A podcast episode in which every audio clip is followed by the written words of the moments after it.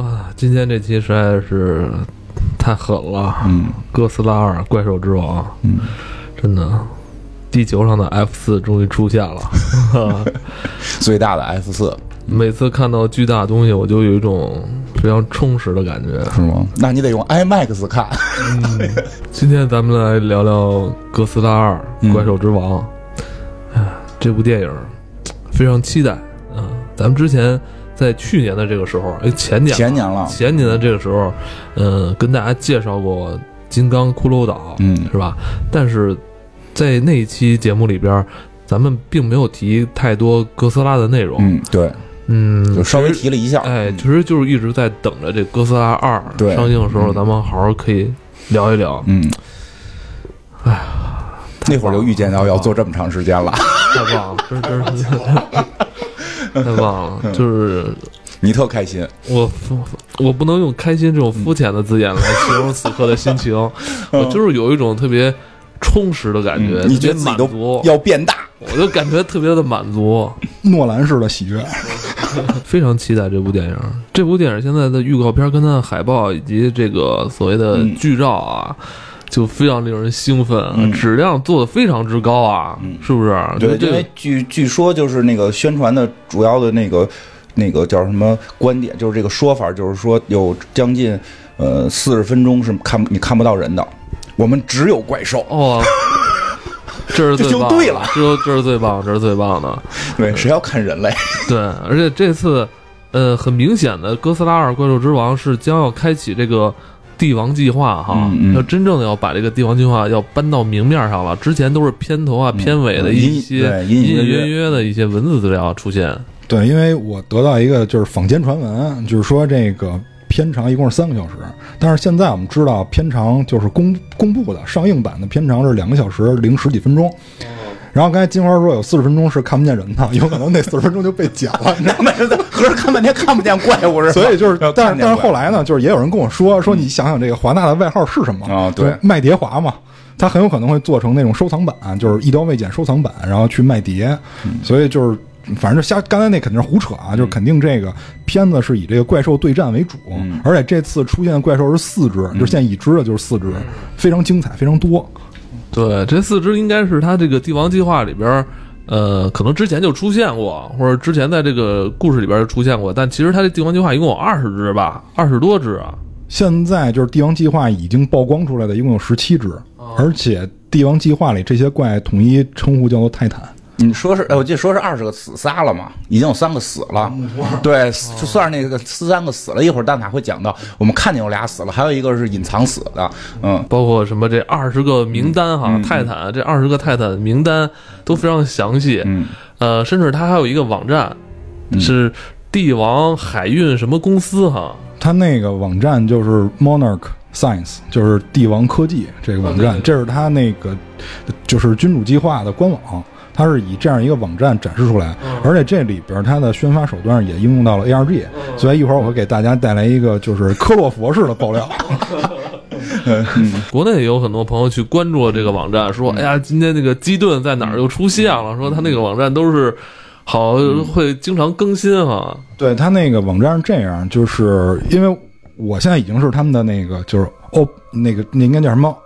就是调查员，民间调查员。他那个网站上来以后，会有一个就是民间调查员的征集计划，然后你点进去以后，呃，你在他那上面进行一些注册，你就可以成为他们的民间调查员。然后同时会给你开放一级权限，他们的权限一共分三档，然后第二档就是 Class Field，然后第三档叫 Top Secret。然后你通过需要完成一些任务，开启所有的你你的就授权，这样你就会浏览到所有的资料。一会儿我会把这些资料跟大家进行一些分享。他你现在已经是最高级了。对，那我接下来咱们就可以称呼他为 Agent Egg，你是 Agent Golden，好不好？好，你们都是 Agent，我都是 agent 了。咱们先跟大家介绍一下这个所谓的这个怪兽宇宙哈，嗯这怪兽宇宙应该就是君主这个计划，对，实际上是这样，就是这个哥哥斯拉，一会儿我们会聊到，就哥斯拉诞生啊什么的。这个就是说，哥斯拉这个东西，其实在日本挺火的嘛，然后已经它成为了一个日本的这个文化符号，一个文化的这个潮流潮流象征。然后它在美国其实也很火，像漫威里就是就是曾经拿到过版权，《复仇者联盟大战哥斯拉》，然后《X 战警大战哥斯拉》哦都都有过，变形金刚、变形金刚啊，什么这个特种部队啊，里边也都提到过哥斯拉，所以哥斯拉在美国一直挺火。对，哎，然后九八年的时候，应该是九八年吧，美国就买了版权，拍了个哥斯拉。其实我们小时候，就是咱们咱们这个这个中国小朋友小的时候，八零后最早接触哥斯拉，应该是那版有让雷诺演的，所以我们对于哥斯拉是有一个从一开始的错误认知，因为那个是什么认知？是觉得他是一个反派，是不好的，不是，就是说他长相，从长相到能力哦到一切，然后因为正式的哥斯拉粉丝认为那个东西不是哥斯拉，就哦是美国、日本都不认为是。就是他那个最逗的，就是他拍了一个这个九八版哥斯拉以后，效果跟那个七零版跟就是七七级版跟八级版的那个金刚一样，就是两边都不讨好。对对，就是日本粉丝、美版粉丝都不喜欢他。而且更逗的是，连东登宝自己都疯了，就是就是你弄的啥玩意儿啊？然后最后说，东宝在二零零一年的时候还是什么时候，他们有那个就是他们拍的新哥斯拉里边就有，就是就是就是全世界讨论，然后美国说这个九九八年哥斯拉打过我们，日本就你那不是哥斯拉，就是就是这样。然后到了那个到了零四版还是哪版，就是那个那个最后战役的时候，就哥斯拉。跟各种怪兽对决的时候，那个九八版的哥斯拉，就是他们现在改名叫斯拉，或者有改名叫库斯拉，就是要跟哥斯拉区分开。酷酷 也他撕了，他是第一个出来跟哥斯拉打的，让哥斯拉瞬秒，就是就是 那个是这样，就是因为 两边粉丝都看不过去了，就是说这个叫哥斯拉太丢人了，就用了一个台湾的音译叫库斯拉，就库斯拉是当时台湾对九八版的一个音译，嗯，是这样。对，然后说的东宝自己管那个叫斯拉，然后就是他也作为了一个就是他们承认的怪兽，但他是美国以为他是哥斯拉，实际上他不是，他也出来跟哥斯拉对决过，哥斯拉大哥用了五秒之内就把他给打死了，就是 就是嘲弄了一下当年的这个九八版。因为那个九八版的所谓那个库斯拉确实能力不行，因为在整个这个哥斯拉这个故事架构里边啊，就是会肉搏的是最弱的。对对 对，因为最后这个就是在哥斯拉的这个体系里边，就有几大定论。第一个就是对波必输论，就是跟。就跟我们的男男一号就哥斯拉对波的，最后都得死，这是第一个。然后第二个叫这个吃瓜无敌论，嗯，就是在一块儿，就是在旁边吃瓜这些群众一定没事儿。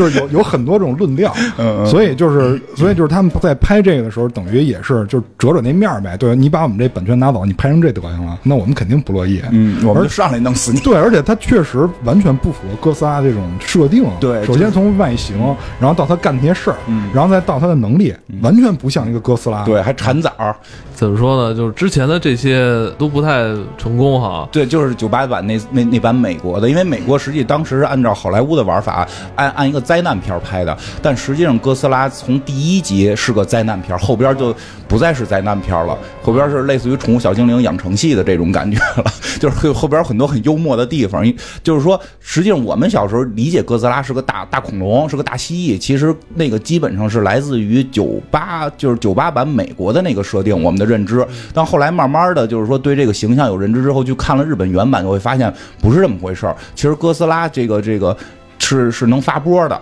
这是哥斯拉的常态，它不是说逼急了发，它从第一集出来就可以从嘴里往外吐吐这个能量。这个据说一个错误的叫法，当然我听起来很酷，叫能量吐息。但是这个专业人士说这个是错误叫法，这是美国犯错了，应该叫这个什么放射热线。就是那就是就哥斯拉那刚开始那叫白热光，嗯后来叫热射线。啊它后来是因为通过一些进化手段，你看这个就跟那个又不一样。九八版那等于就是一个纯生物，对但是在我们这个日版的哥斯拉里边，它是能进化，然后能变身的。嗯，而且这哥斯拉是分代目的，因为有有因为某些代的就死掉了哥斯拉就挂了。就死了，还会有新的，还有新的小不不是一只是吧？对，不是不是是一只，很多只，呃，很很多只，而且就是这个这个哥斯拉更重要的就是就是先提前说一下，这个它一直跟核有巨大的联系，它自身它都不是一个这个，它不吃人，首先它不吃人，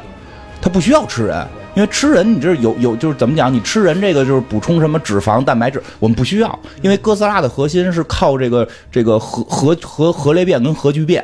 就是它的心脏是一个裂变体，就是到有一代的时候已经变成聚变体了，就是它那个能够通过生物让自己体内产生一个小太阳，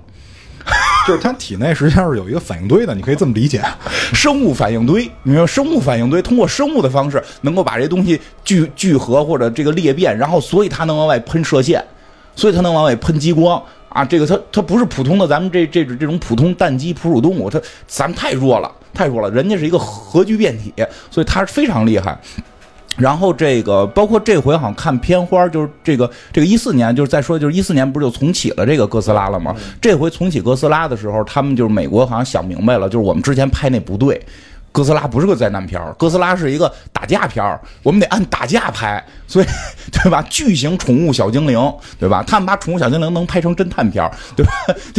但这个是你要想看对决，就看这个。所以这回在一四版一出的时候，就大家很多喜欢哥斯拉的这个就兴奋起来了，对吧？直接口炮，直接嘴炮对对喷那大大蚊子，直接咧嘴往里边吐激光，我这才是真正哥斯拉的实力。那跟跟那咬人太弱智了，我们是能。能发冲击波的，我估计那会儿啊，就可能就是你想两千年前后的时候，正好是这个美国剧本高产的时候，而且那会儿产电影量也很丰富，所以他可能就是糊弄过去了。我觉得就有点糊弄。九八年是糊弄的，对，因为就你看到这个一四年这版，他完全掌握了观众的口味，确实观众爱看这种片儿，对对战，然后就是。也激烈，票房也好，然后也叫座，而且就是日版的粉丝也没有什么异议，因为它还原度很高了。对你只要能发冲击波，你就是哥斯拉。对，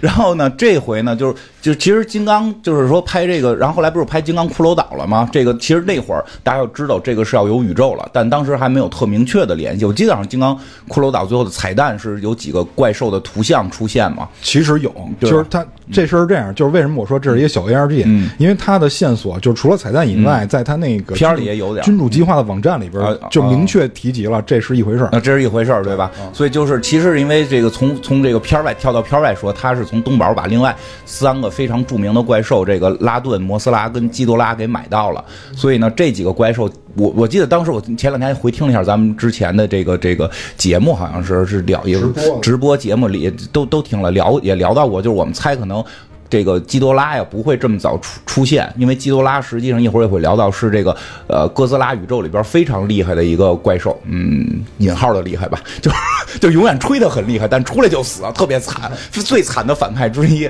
就是他是以这种什么帝王形态啊，以什么什么这这种王者形态将会降临，他应该会非常刺激的一场大战。我们猜他可能要搁到跟金刚对战之后，但是没想到他们还挺着急的，这回真是给的多，就这回三这三个大。怪兽全都出现，直接就是怼出了这个哥斯拉二。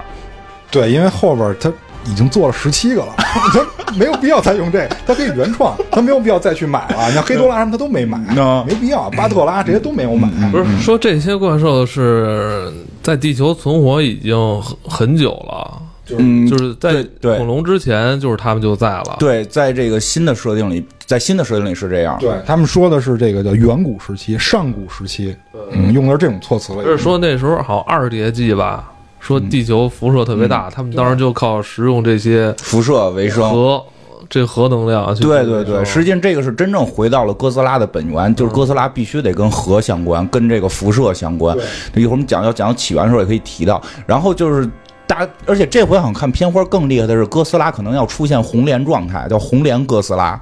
就是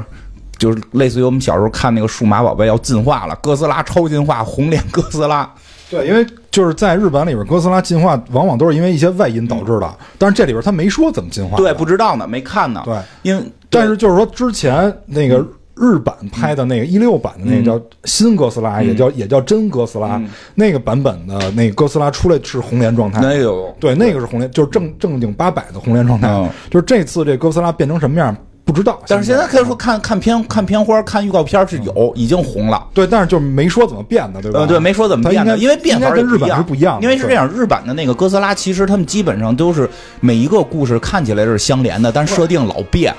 人那是单元剧啊，但是对对，你看起来是能连着的。有时候主要是你看还连，说那年那年他又来了，对吧？那年那年我们还还还把他打败了什么的，看着连，但是设定又老变。他其实到底怎么能红莲也不一定。就说一下这红莲状态，实际上是哥斯拉能达到一个战斗力非常高的状态。他体内的这个据说就是体内从裂变变巨变，然后能够释放特别大的这个强大的能力。但是就是在这个除了一六版的哈，之前的那个那个还红莲过一次，那次红莲基本就是。要死了，那次是因为火山，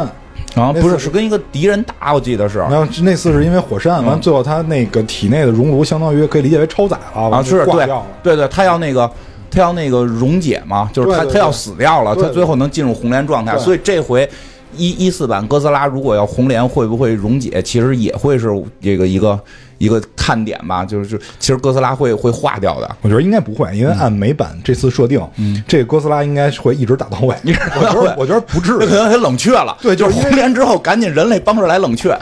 你看那个一四版呢，他最后这个精疲力尽倒在了这个岸边，是吧？我们也以为他死掉了，结果第二天人睡完一觉又起来了，也没准，对对，没准就是没彻底溶解，然后大家大家要给他冷却，给给水冷了。哎，对，他能恢复啊，就是它有很强的自愈能力。嗯嗯因为这个，我觉得就是设定，它跟日版应该是一样的，嗯但只是剧情不太一样。因为日版里边就是哥斯拉大战的很多怪兽，嗯经常把哥斯拉洞穿那种，嗯就穿刺了。人能养，对，然后人就自愈了，所以这没事儿。就，没办没办法，体内是核能，对，所以就是这个，你不能按咱们这个生物学去理解。啊，有道理，有道理。我觉得只要在现场没打死，他红莲了也无所谓。对，对，都可以，就是熄火呗，到时候，嗯到时候熄火呗。说一下，其实真的就是他这个红莲状态，其实大家如果去看的话，会是一个应该挺漂亮的。它就是它是指它体内开始溶解之后，哎，有点跟那个谁死亡之翼似的，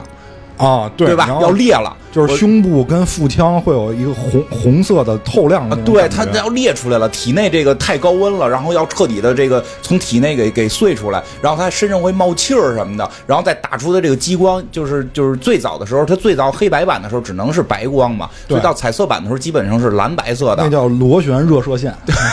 对，然后等到这个真正红莲状态是能打出红色的这个螺螺旋状态，其实就是对，因为我看那个叫什么这个零四版那个最后的战役，它没有红莲化，但它那那叫中烟哥斯拉。对那叫中烟哥斯拉，它也可以打出红莲冲击波，对吧？那个中烟哥斯拉是就是所有哥斯拉里边技能最全的，嗯但不是战斗力顶峰，对是技能最全的。然后呢，其实说一下这哥斯拉。其实挺好玩的，这是什么呀？就是早些年，像第一版，其实还是在讲一个正经的灾难片儿就是这个五五五四年的时候54，他是正讲讲灾难片儿但是特别快，他就进入不知道为什么，他就这个进入了一个儿童向的这么一个片子，因为人可能想拍下去，就是想多拍。所以后来，所以后来哥斯拉变得特别逗，就是就是我看那些哥斯拉里边，哥斯拉打败了怪兽，能欢快的蹦起来、跳起来，载歌载舞，确实有这种镜头 载歌载舞，像孙悟空一样，手搭凉棚，看向远方，然后跟其他怪兽打着打着开始开始什么打起球来了，对吧？而且还有那种就是跟跳绳似的，比如他在打有一个那个尾部是山峰的那个恐龙的时候，他他那边扫尾他他竟然跳，然后跟那个大猩猩对战的时候，大猩猩还喂他吃树，就有很多这种比较奇怪的镜头。对对对，而且我记得说最奇怪的是有一次。他跟天上打的吧，然后他朝地上发这个这个这个吐息，为了让自己飞起来，能自己飞起来，然后能自己自己倒着飞，就是自己在天上，然后朝前就是朝后发冲击波，它又像飞机一样啊，能飞出去。对，这就是钢铁侠那个原理嘛，对吧？往地上喷能量就能才能让自己飞嘛。对，所以哥斯拉实际上，实际上哥斯拉到后来，因为它是那种特摄片儿里边钻人嘛，它为了打斗效果，其实做了很多，就是有我觉得看着有点像那个日本摔跤或者美式花式摔跤似的。就我觉得大家有的时候觉得他就是他们当时老百姓们觉得可能他其实没那么真了，已经没那么真。第一集时候还是奔着恐怖、奔着真实拍的，到后来没那么真了，那大家看的是个好玩儿。就是看多了就习惯了，因为现在很多那个哥斯拉的真爱粉，他们讨论的不是剧情，因为你不太关心什么剧情，不太确实没什么剧情。他们讨论的就是谁厉害啊，对就是哪一代哥斯拉最厉害。看完这个就是聊谁厉害，然对然后聊哪个怪兽强。对，然后有时候你就看老版的那个片子的时候，就是那个你看那个弹幕，嗯就是经常会有我赛文奥特曼请求出战，然后我迪迦奥特曼请求出战，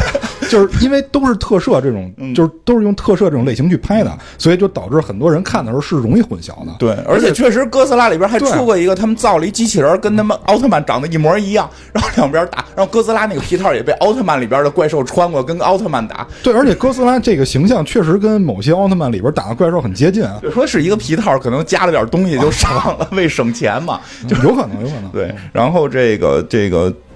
说是就是哥斯拉，其实就是说他后来都是以战斗戏或者说有点幽默，给给儿童开始变得有点像给小朋友看了。但是呢，这个东西就是像你刚才说的，其实看的时候大家就已经不再是看这剧情怎样怎样，我是要看谁厉害，谁能打以及怎么打，就是有点变得开始变得邪点了。因为我我看的时候也是，就是。开始都是在铺陈剧情，那底下都骂说快点快点快点，赶紧结束赶紧结束。然后这个就对吧？就什么玩意儿？我们谁要看人类？对吧？对，都是都看打架。然后看哥斯拉一出来就就就哇牛逼出来了，就就是你也没觉得多帅，但是大家觉得哇太帅了，就是因为你你最后喜欢这东西之后，你有那种情绪了，你就是看这个。我觉得就有点跟看评书、听评书似的了，就是熟悉，就是熟了。哎，对，其实就是我反复看看他又出现，他战斗力是多少，就有点看这种感觉了。嗯所以就是很多人一直就是在，因为就是哥斯拉说白了，它也分几代嘛，有的就是死掉了，然后有的是被改造，有的进化了。然后那个就是我看有人说的还是有道理的，因为就是哥斯拉毕竟是在地球上这些战斗发生的，所以它也得遵循一些地球上的一些物理原理。说比如说，就是如果大家去讨论哥斯拉谁厉害，你一定要记住一条，就是咱们的老话叫“身大力不亏 ”，对吧？因为哥斯拉最开始的时候，它的设定是几十米，就五十米左右，嗯对，五十米左右。到后边的弹幕里边，它甚至是超过一百米的，嗯因为而且它后边对战那些怪兽级别也都是百米以上的。对，所以他说，你如果拿平衡的哥斯拉去跟这个，比如说千禧年的哥斯拉对比，它身高就差很多，你没有办法去对比谁。我觉得在哥斯拉这个这个这个系列里边，就纯以哥斯拉系列弹幕比，确实可能个儿大的厉害，就肯定的是因为因为个儿大厉害因为你想，他体内能燃烧的那个那个质量还多呢，对啊，所以人就是说说就是举个很就是举个就是比较超现实的例子，比如说你们家养一兔子，这兔子能发波，它再厉害能厉害到哪儿？它个儿就在这儿摆着呢，对吧？你跟人比，你你还是比不过人，你的身高体重都在这儿。你人要能发波能打过兔子，你要人不发波，我觉得兔子能打过人，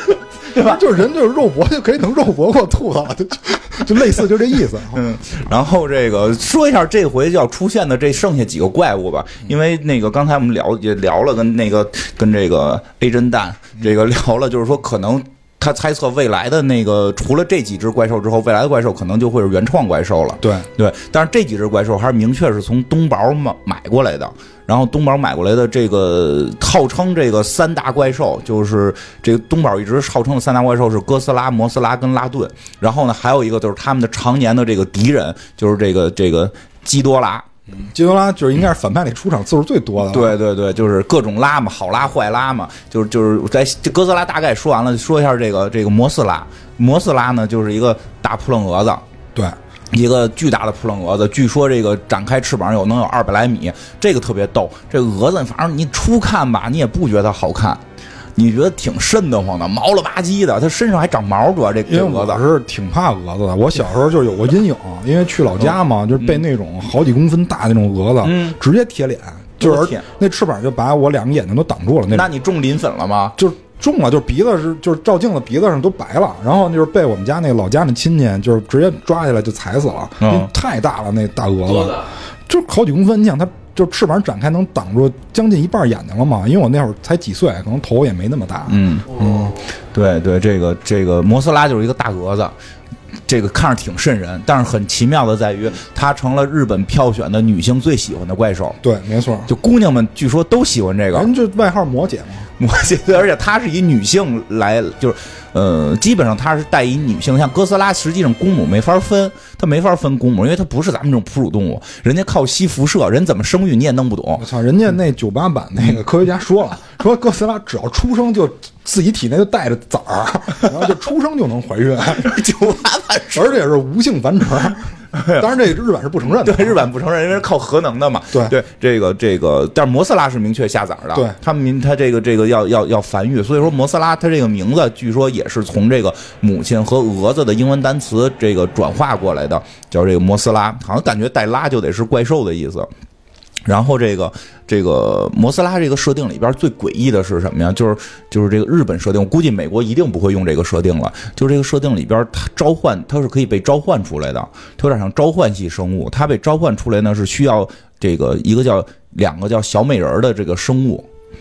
这个小美人儿就是说他们呀，这个最早设定里边，说实话我没找着最早第一集的摩斯拉，但是我看后来的所有的就跟摩斯拉相关的剧里边，包括哥斯拉剧里边，如果带着摩斯拉都会有这么玩意儿，就是两个大概三十厘米高，就是就是水杯这么高的俩小人儿，人活着，跟那个跟那个小小人小人国是那小人似的啊，会说话会动，是俩女孩，看着跟双胞胎似的，这叫小美人儿。这俩小美人呢是这个据说出生在婴儿岛，他们是这个这个摩斯拉是守护这个婴儿岛的，然后。据说第一部里边是这小美人啊被人类发现给掳走了，所以摩斯拉去救这小美人，所以才在东京打的。然后据说这个摩斯拉的最辉煌，就是这个第一部就诞生了一个什么辉煌战绩，他在东京塔上敷了个。就是下了个崽儿，说是还是结了个茧，结了个茧。然后呢，这个是第一个开始毁坏东京塔的生物。然后这个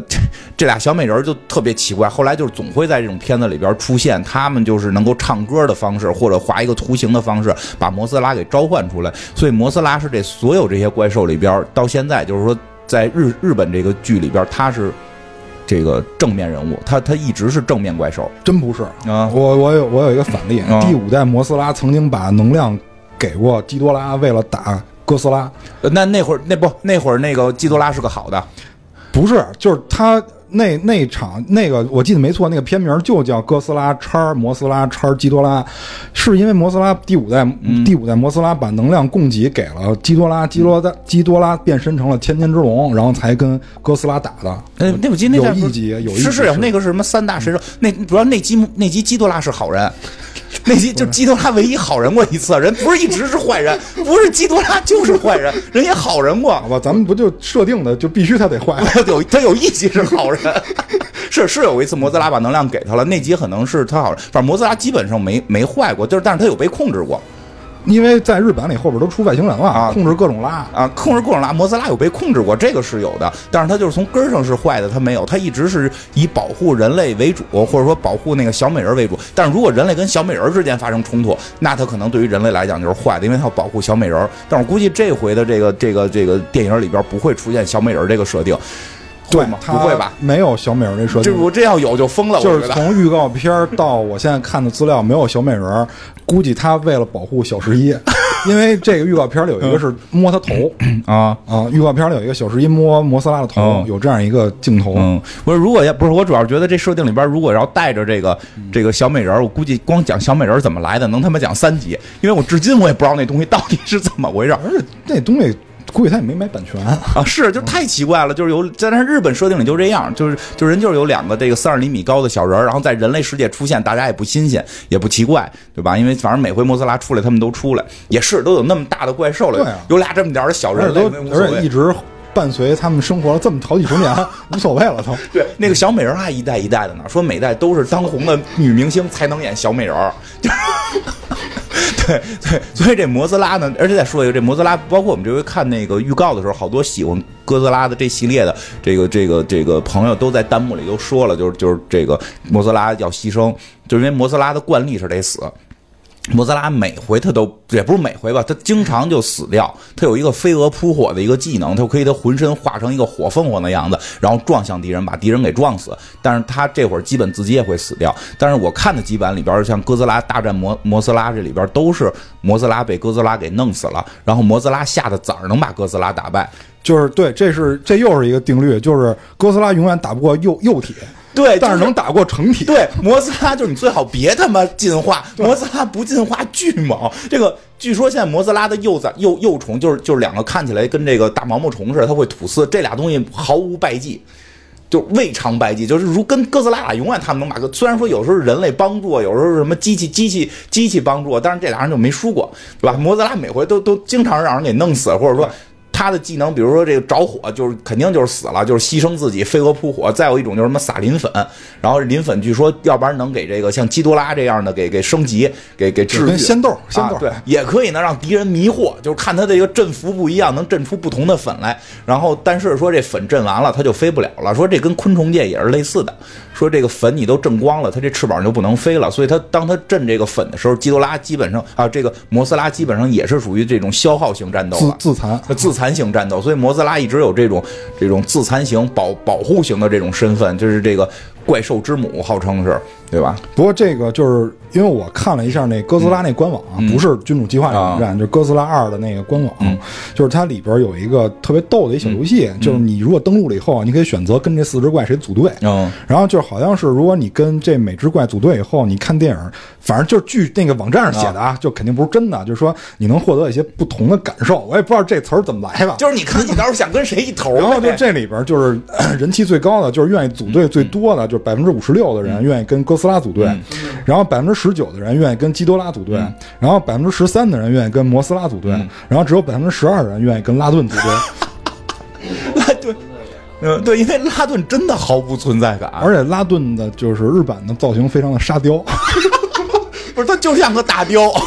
就是非常沙雕嘛。对而且出版的拉顿那个头竟然是呃那河童的发型，对对对对，就是就其实真的就这些怪兽都脸部都跟我们想象不一样。当然说刚才忘说了，哥斯拉的脸部不是恐龙，也不是蜥蜴，其实是老虎。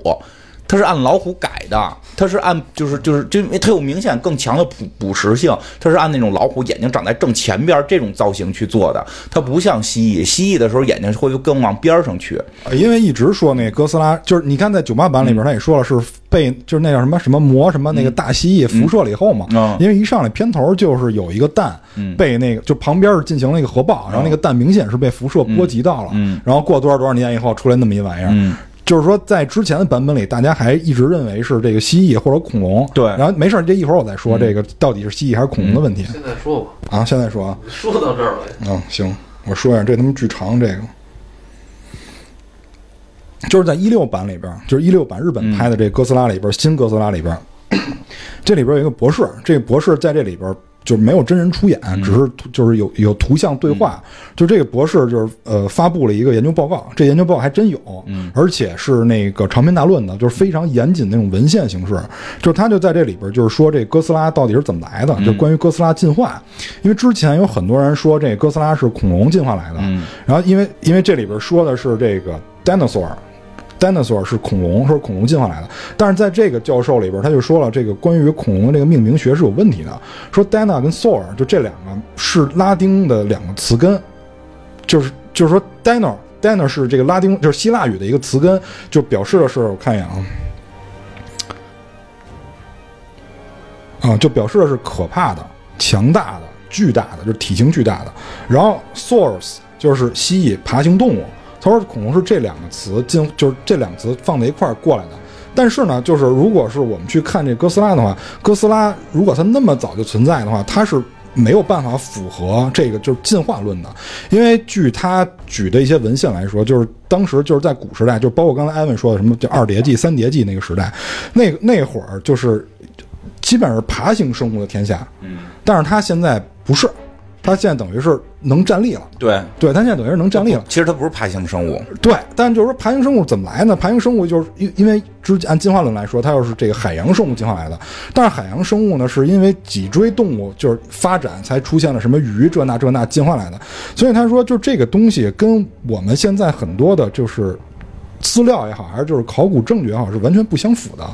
所以他就是说这个东西我们很难去把它跟我们常规所认知那些进化论放在一起，所以就是说它是超脱于这个进化论之外的。但就是说，它在这个就是新哥斯拉这个版本里边说到什么呢？就是说有很多的这个就是核废料的那些囤积的容器是被袭击的，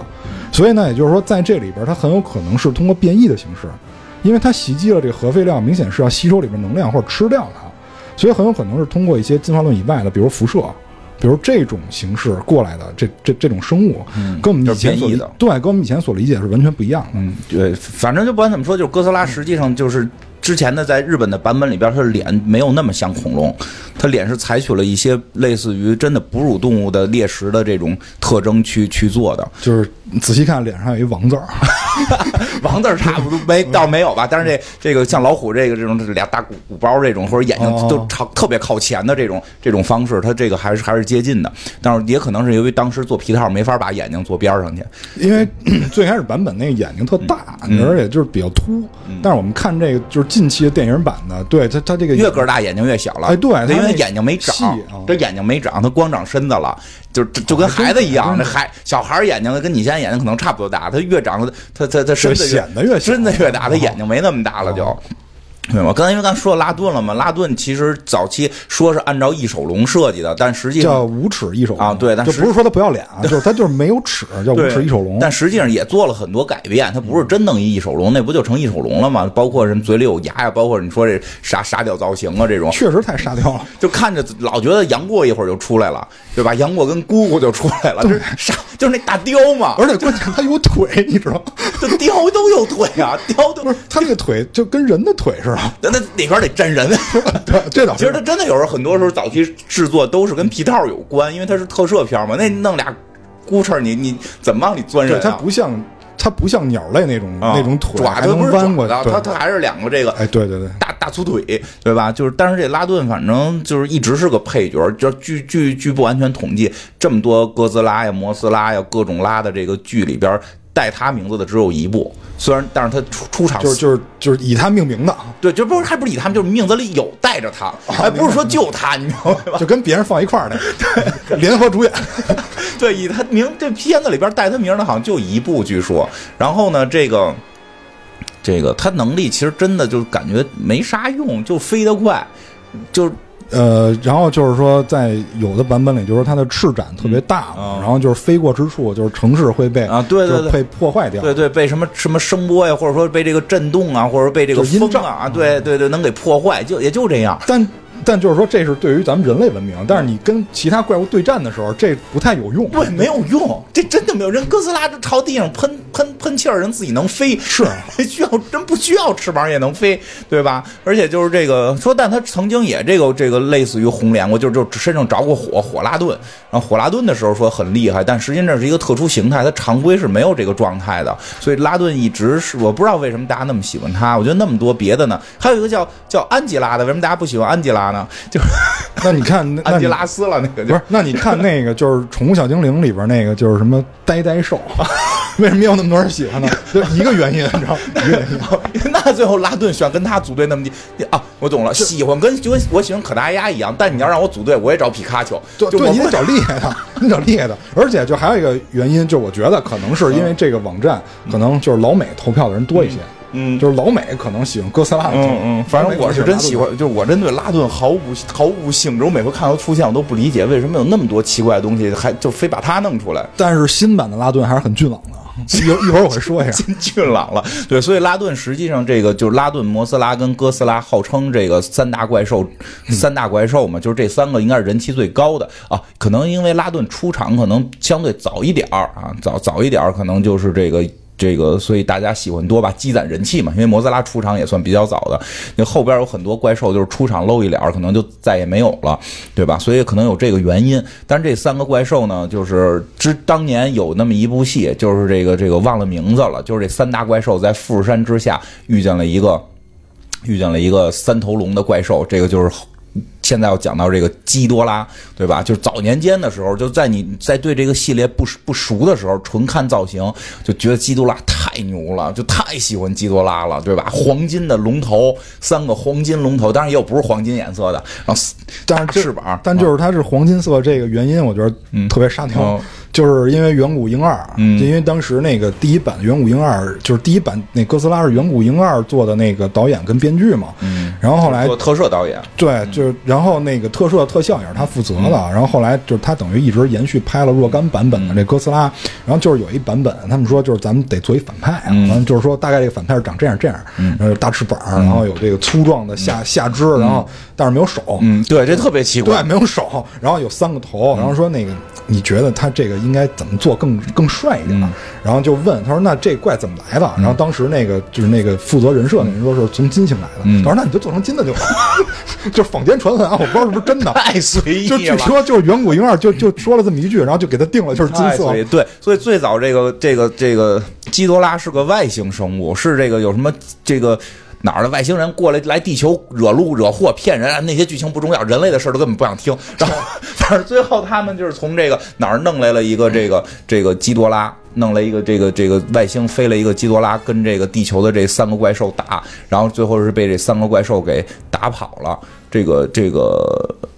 打跑之后，这个哥斯拉好像是在那一步把他打跑之后，就在富士山底下高兴的蹦起来了，又蹦又跳，手大两把。但是你看啊，就把他打跑了，人家还是叫怪兽之王，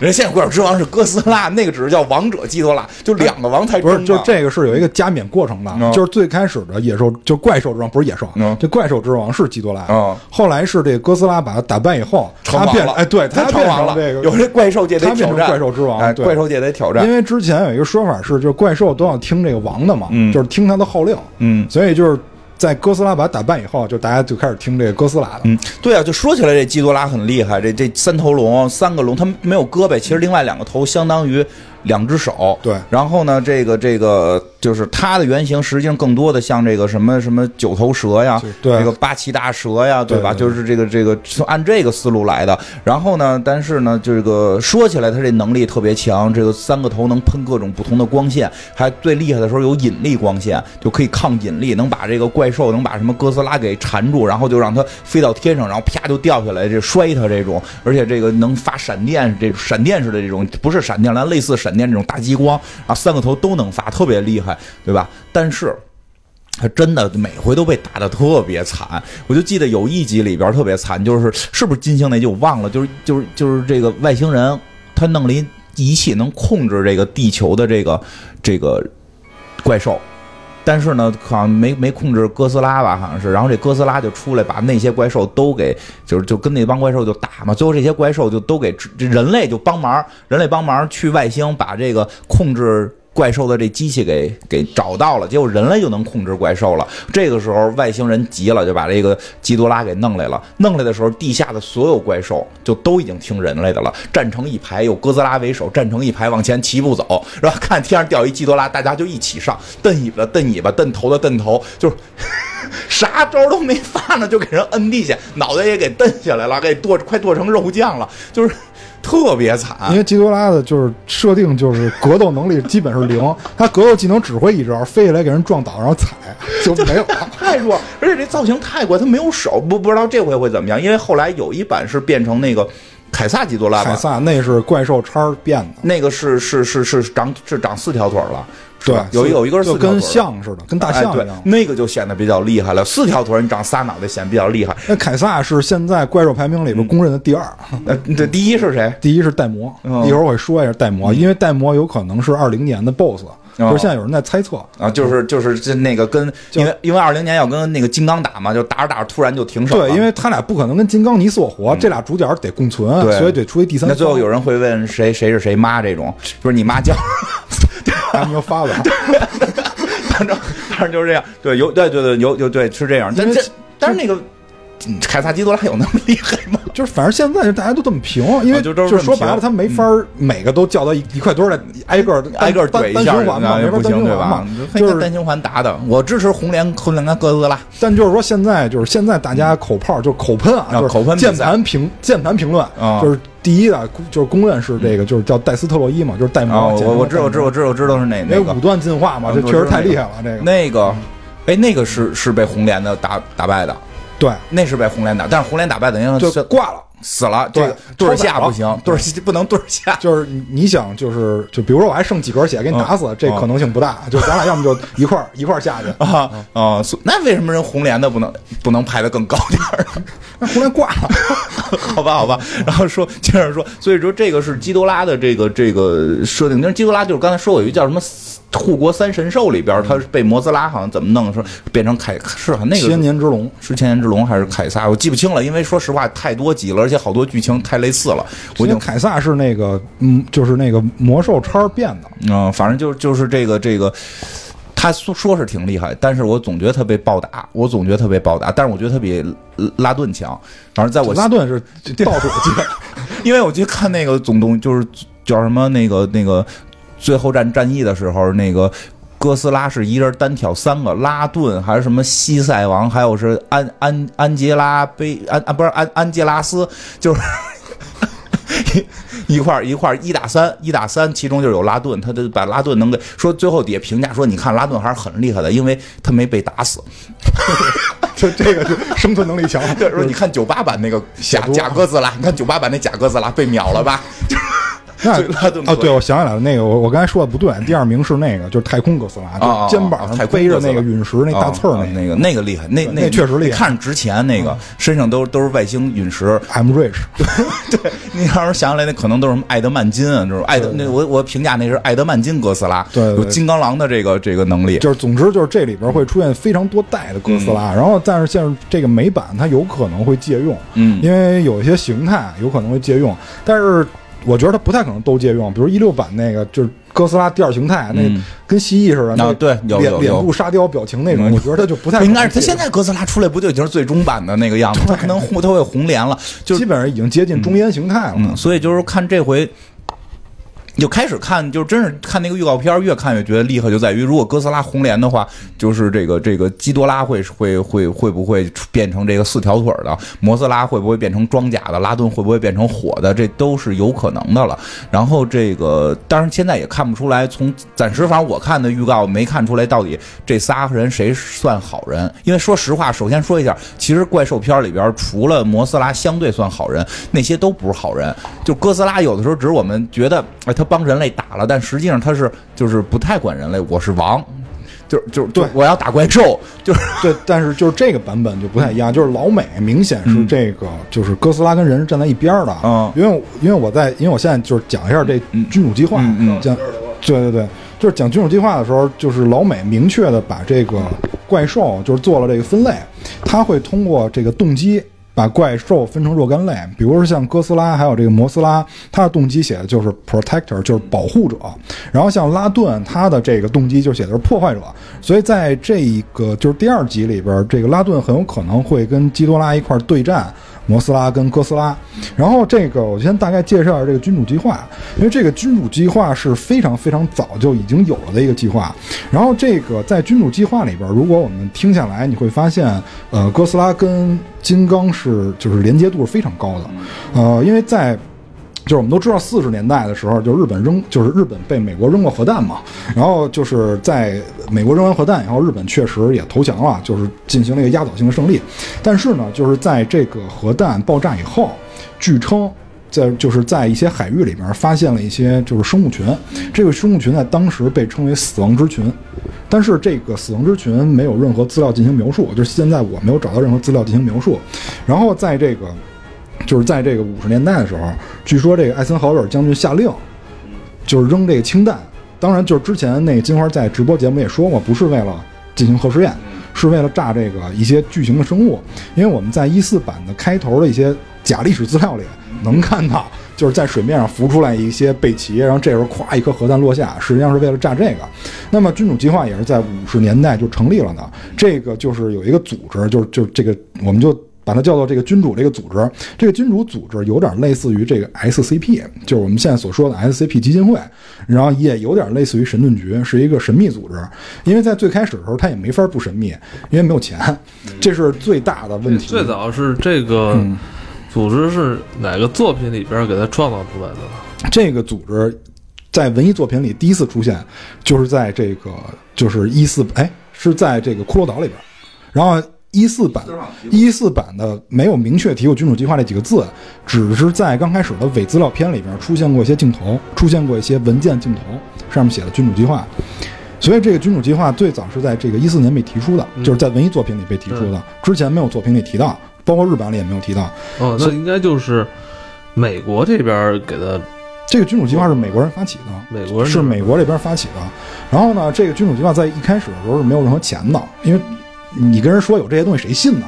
后来呢，就是逐渐的发现了这些东西以后，他开始向各各国政府要钱，让各国政府开始给他进行投资。这个就是这个君主组织开始越来越牛逼，越来越牛逼了。那么我们在就是今年我们即将看到的这个这个影片里面所看到这些人，比如说我们的这个招魂大姐饰演这个角色，然后包括这章子怡老师饰演这些角色，已经是第三代了，就是已经是第三代的这个君主计划的这个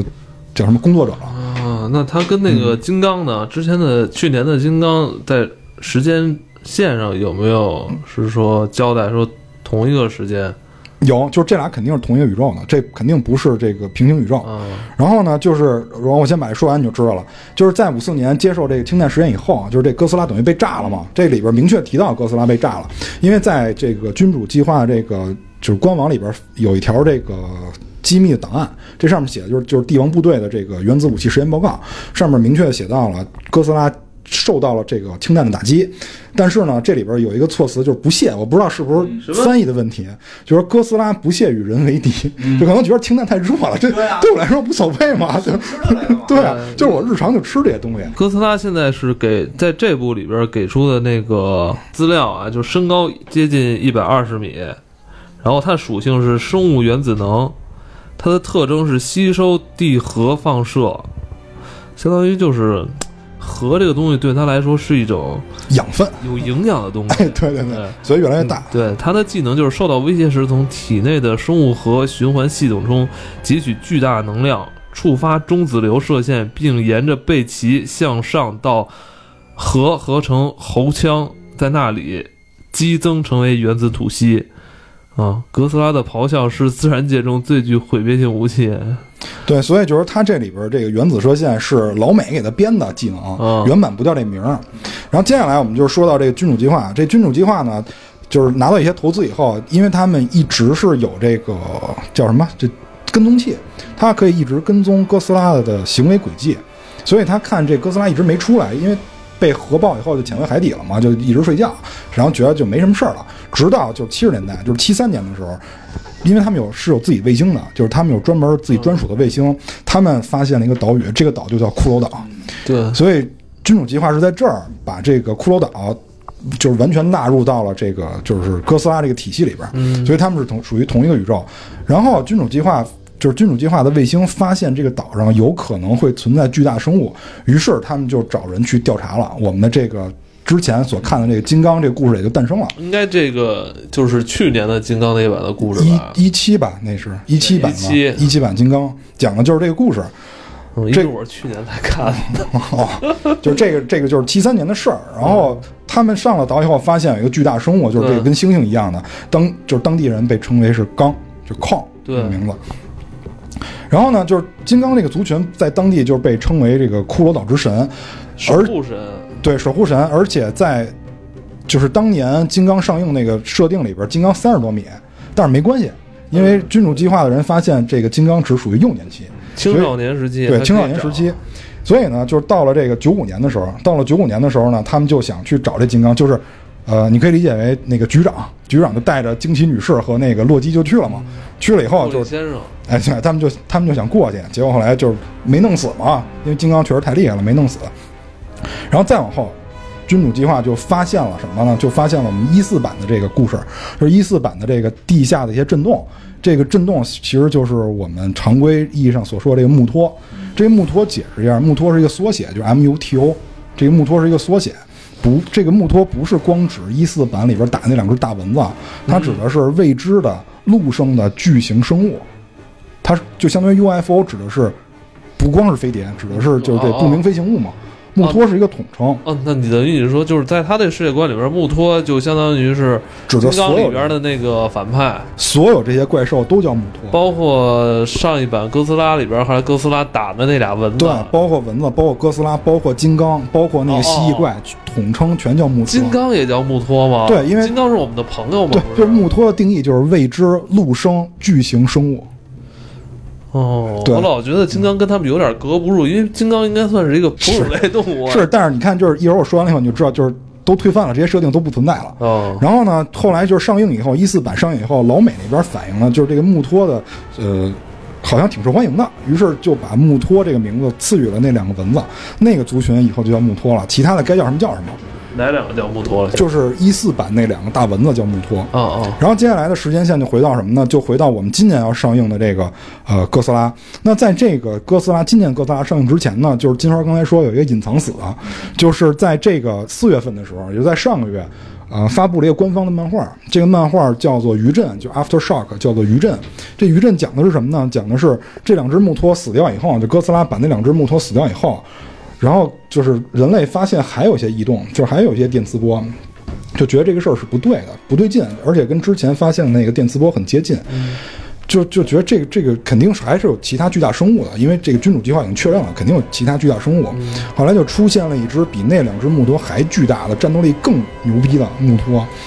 还是那种外形吗？外跟那个外形一模一样。然后读者就把那个叫木托王，就是这木托王这个名儿官方没承认，就是读者给他起的，为了区别之前那两只。就说这个木托王呢，它的来源有两种，第一种就是内斗，就跟养蛊一样，一堆木托在一块儿对战，赢的那只就是木托王，就是我当王了。还有一种呢，就像螳螂繁殖一样，就是母雌性的木托下完产完卵以后，会把雄性的吃掉，吃掉以后它就会进化成木托王。然后这个漫画讲的就是就是哥斯拉会跟木托王进行对战，而且哥斯拉在这个漫画里是受到了重创的，因为这个木托王会一招狮子吼，因为在这个一四版电影里我们也能看到。它会有一个口炮，就声波类类似声波的口炮，这个口炮发射以后，就是哥斯拉的背鳍原版的背鳍全部碎裂，因为一四版因为一四版的哥斯拉，它的形象非常接近零四版那个中烟中间哥斯拉，就是通过背鳍的造型来看非常接近。然后我们再看到新版的海报，那个背鳍明显是闪光的，对，就是它是这个背鳍是后长出来的，就是被那个木托王震碎以后后长出来啊，的。你是说就上一版哥斯拉之后，嗯。到这一版接进化来要要电影啊，这之间是有一个漫画的，对，这漫画是这次的前传，然后在这个漫画里，这次的哥斯拉进化了一次，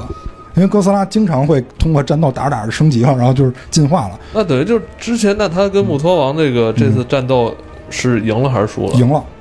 他把木托王弄死了。最终还是赢了，对他把木托王弄死了，但是他背鳍全断了。全断了。对，然后就又过了段时间，现在在电影再上映的时候，他背鳍就长出来是新的了，而且是那种闪光的背鳍。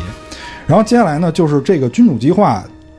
呃，我相信在这次版本里就是会和盘托出了，所以呢，君主计划放到明面以后呢，会把所有的设定交代给大家。然后在这个君主计划设定里边，所有怪的形象跟以前有非常大的出入，包括名称。嗯，因为这个我在呃君主计划那个官网里边发现，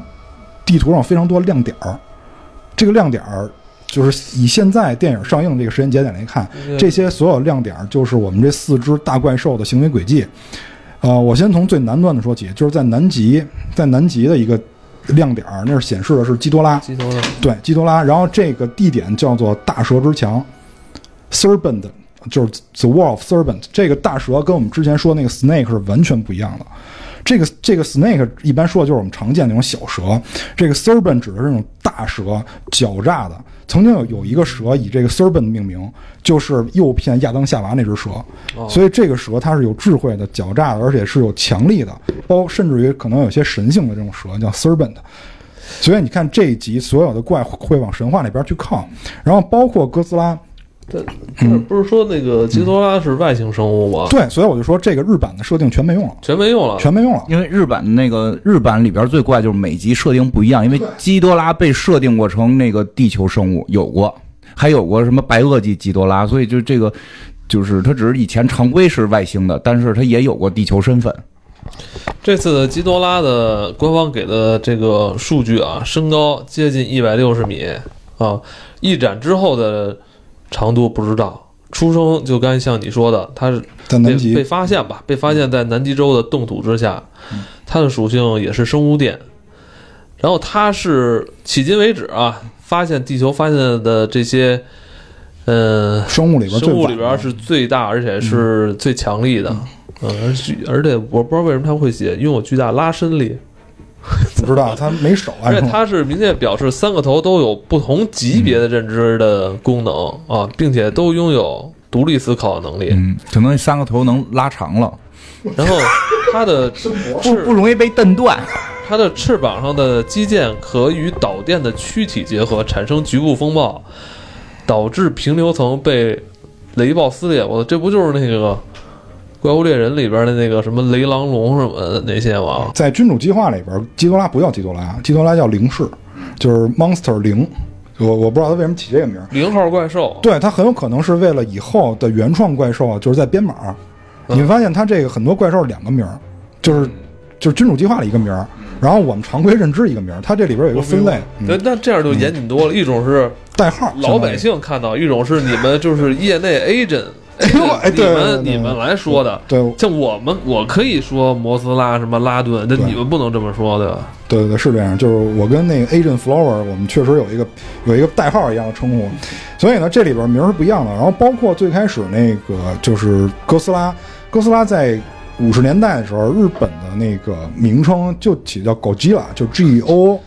J I，然后 R A 这个名字，它直接音译的是一个海龙的名字，就是。之之前日本有一些神话传说，就是在日本海域有一个海龙叫这个名字，他就直接拿过来用了。但是在这个美国上映以后，他就改名叫这 Godzilla。其实它这里边有一个 God，这个 God 也是跟神是有关系的。因为我一会儿会说，因为这里边会加入了一个中国人，就是陈博士嘛，就章子怡老师演的这个人。这个人应该是你们的领导吧？这个呃，算是吧，就是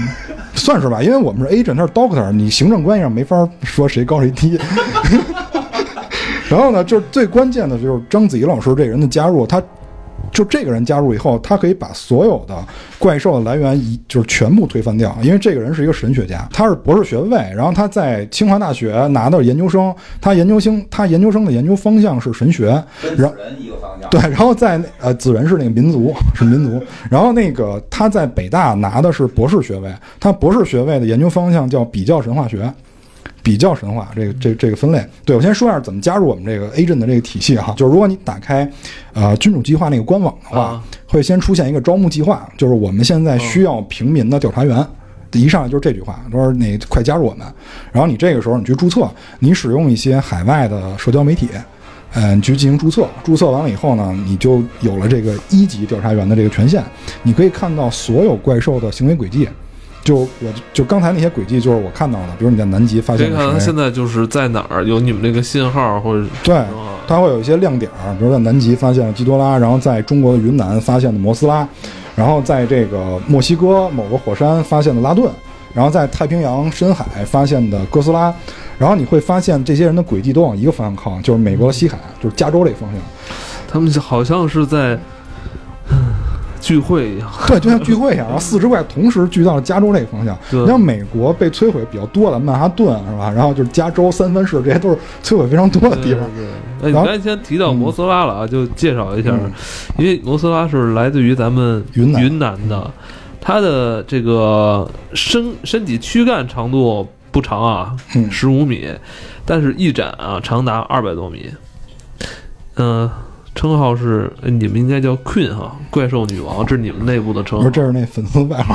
啊，粉丝外号我们粉丝的外号。嗯呃，它本身特征就拥有这种这种进化的能力啊，同时拥有粉碎天空的力量。这个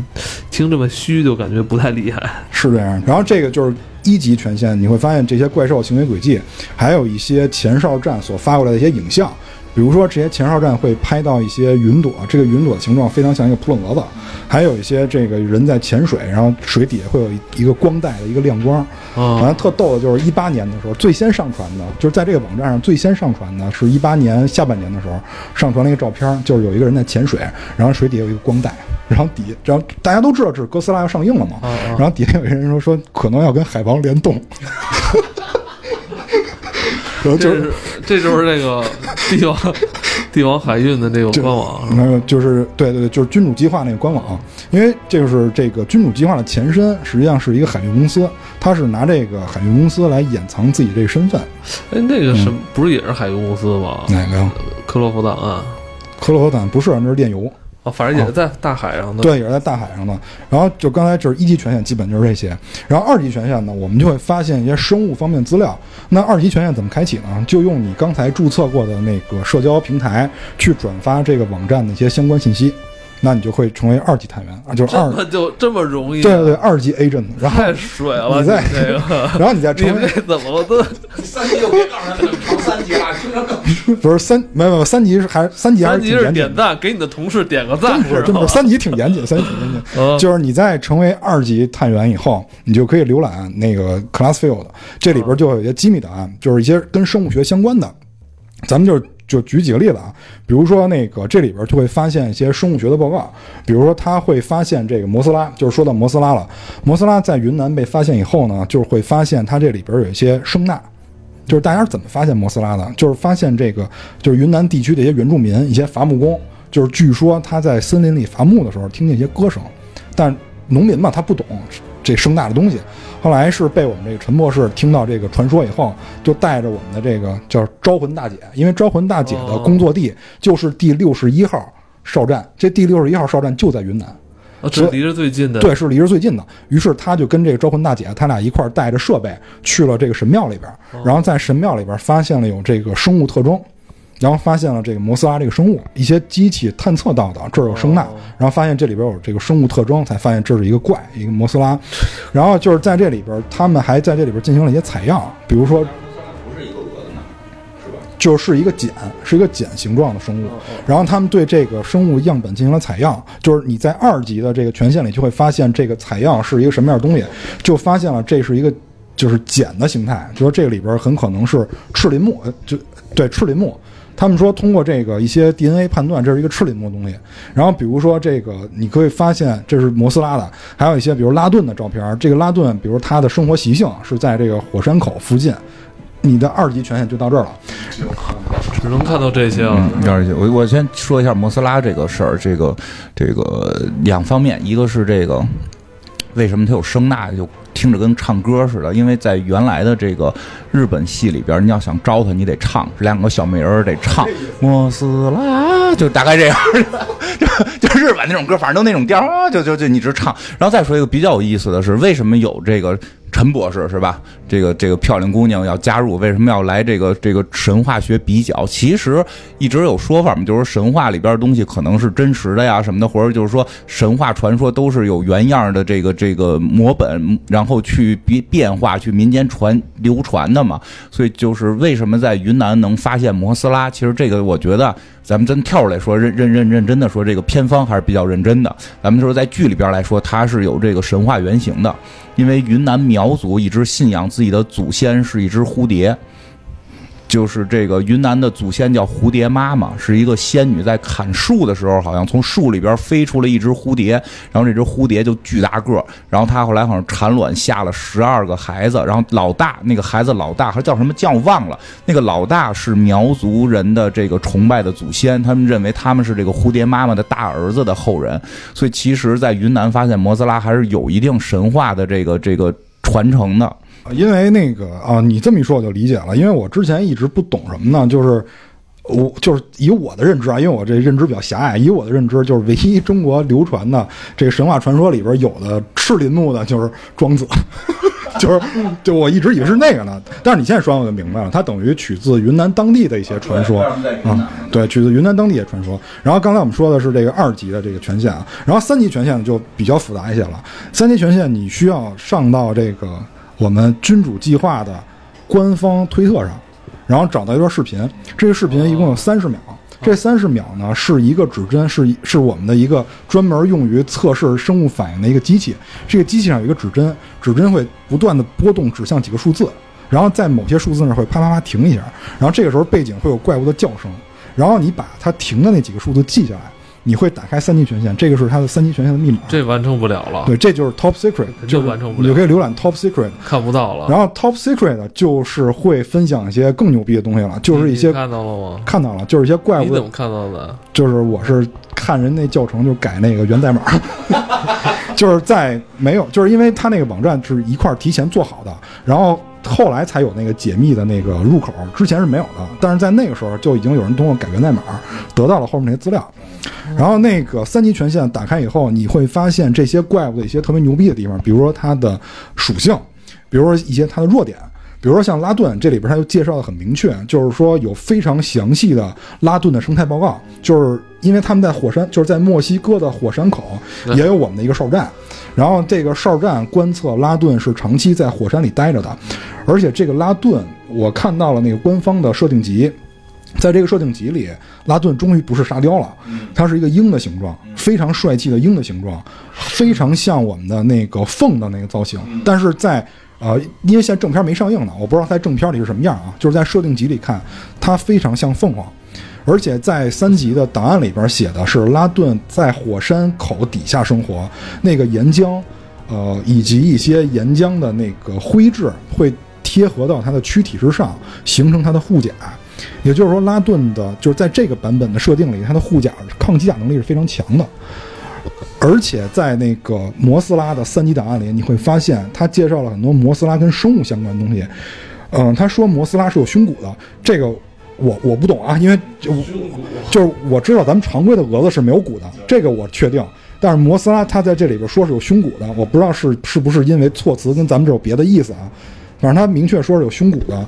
这样才显得他厉害嘛。就就就确实是这样，就是说它不是普通的蛾子个儿大这么简单，对吧？它里边是有这个硬的骨头支撑的，对对吧？因为因为你看有些不严谨的这些这些故事，就说这蚂蚁能放大个儿还能活，它不就就会被压垮吗？对吧？实际上它会被压垮，你必须得靠骨头支撑。所以这个摩斯拉是科学的，那挺严谨的。所以呢，而且这个摩斯拉呢会通过这个光。呃，它的光是胸部发出的，嗯但是这里边它也很严谨，就是如果你是胸部发出的，你光线是很集中的，但是最牛逼的是它那个。就是翅膀是可以反光的，它的光是打到翅膀上，然后翅膀通过反射可以辐射到更大的这个范围。这个光呢是，而且是有颜色的，因为它的翅膀是有颜色的，所以光也有颜色。说这个光是可以给人造成一些置换，置换啊，哎，对，置换，土枪，对，就是这种效果，就置换效果。打的时候你得闭眼，对，然后这个基多拉的这个三级档案就更厉害了，就是基多拉的三级档案里明确的分析到了，就是他们肯定是对基多拉的这个样本进行了一些采样，很有可能是在南极的。就是南极冰层下边就对它进行了一些采样，就说它的就是真皮层，就说这基多拉的真皮层是就是明确含有金这种物质了，就够的金这种物质。看来是要金脑袋了。